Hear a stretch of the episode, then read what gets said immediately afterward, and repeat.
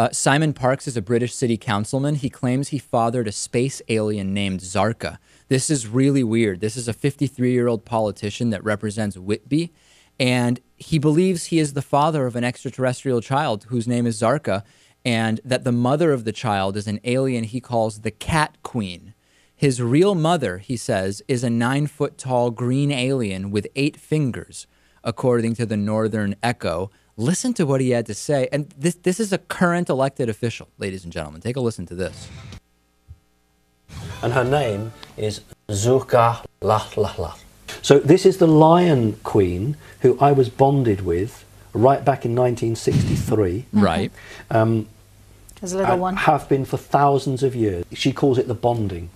They don't have a marriage. There's no such thing as marriage. They don't understand. By the way, life. right now there's like a drawing he made of what looks like an alien pointing to to a woman's vagina, and it, it like the drawing is is just downright bizarre. And I guess this is a representation of what happened or something. Let's listen to a little more.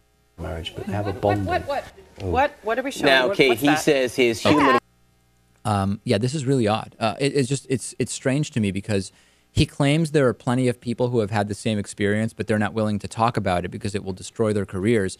Uh, after this video was released, a plane load of Tea Partiers just took off looking for this guy to fast track him for the 2016 presidential race in the U.S. All of a sudden, they don't care that he's not American. Wow. Talk about uh, illegal aliens. Is it possible he's completely trustworthy about everything related to doing his job as a politician, except that he thinks he has an alien kid, Natan? Yeah, I don't, you know, really consider uh, that possibility as any different than, you know, uh, a s- you know a young Earth creationist who on everything else is perfectly reasonable. Yeah. So you so, right. So you believe that believing you fathered an alien kid is basically the same as believing that the Earth is literally six thousand years old. I think it's very similar. But you have to wonder how smart someone is who thinks his mother was an eight foot tall green alien woman with eight fingers, Eight foot tall would be believable. He thinks nine. And he has no genetic differences than a normal human. I mean, I, that's just pretty stupid. All right, we'll take a break. Coming up next, I will interview the Fox News mole, Joe Muto. Stay with us. It's going to be a fascinating interview.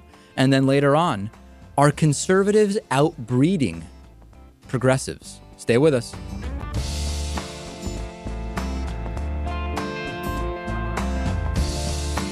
The David Pakman Show at davidpakman.com.